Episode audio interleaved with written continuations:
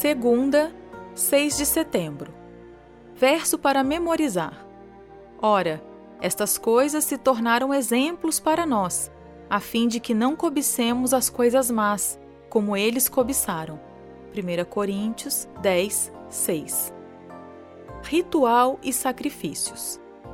O sistema de rituais e sacrifícios encontrado em Levítico apresenta exemplos adicionais do que vimos na lição de ontem os símbolos do Antigo Testamento apontam para a verdade do Novo Testamento.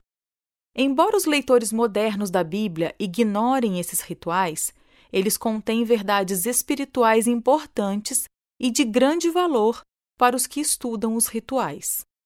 Ouça Levítico 4, 32 a 35. Mas, se trouxer uma cordeira como oferta pelo pecado, deverá trazer uma fêmea sem defeito porá a mão sobre a cabeça da oferta pelo pecado e matará o animal como oferta pelo pecado, no lugar onde são mortos os animais oferecidos em holocausto.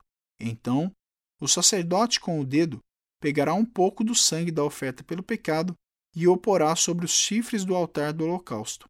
Todo o restante do sangue derramará na base do altar. O sacerdote tirará toda a gordura, como se tira a gordura do cordeiro do sacrifício pacífico, e a queimará sobre o altar, em cima das ofertas queimadas do Senhor.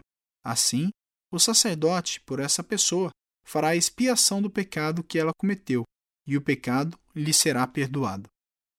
João 1, 29 No dia seguinte, vendo que Jesus vinha em sua direção, João disse: Eis o Cordeiro de Deus que tira o pecado do mundo.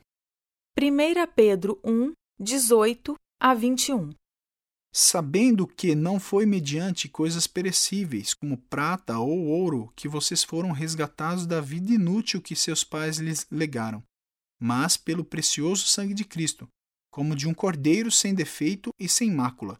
Ele foi conhecido antes da fundação do mundo, mas foi manifestado nesses últimos tempos em favor de vocês.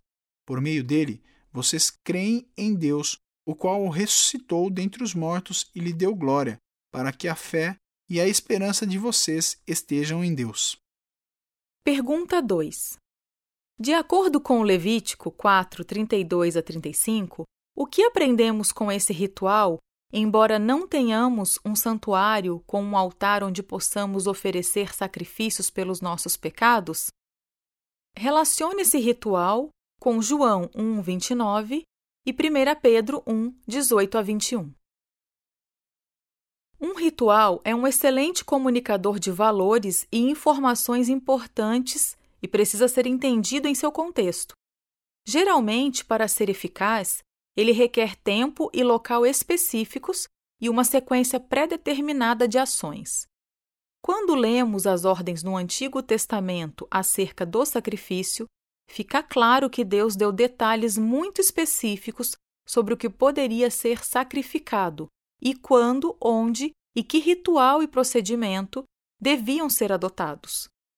O ponto central de muitos rituais era o sangue, o derramamento e a aspersão do sangue. Essa descrição não é bela, nem deveria ser, pois trata da coisa mais horrenda do universo, que é o pecado. Qual é a função exata do sangue e por que ele tinha que ser colocado sobre os chifres do altar? Embora a maioria dos rituais associados ao santuário apareçam em formas prescritivas, ou seja, há instruções de como fazê-los, eles nem sempre incluem todas as explicações. Talvez seja porque o povo já entendia o que tudo aquilo significava. Afinal, o povo de Israel compreendia o significado do sangue. Contudo, Levítico 4, 32 a 35 contém uma explicação importante. Assim, o sacerdote, por essa pessoa, fará expiação do pecado que ela cometeu e o pecado lhe será perdoado. O sangue era essencial para expiação, o meio para justificar pecadores diante do Deus Santo. Os sacrifícios são tipos, modelos da morte e do ministério de Cristo por nós. A maldade do pecado exigiu o sacrifício divino a fim de expiá-lo. Por que devemos confiar na graça, não nas obras? Afinal, o que poderíamos acrescentar ao que Cristo já fez por nós?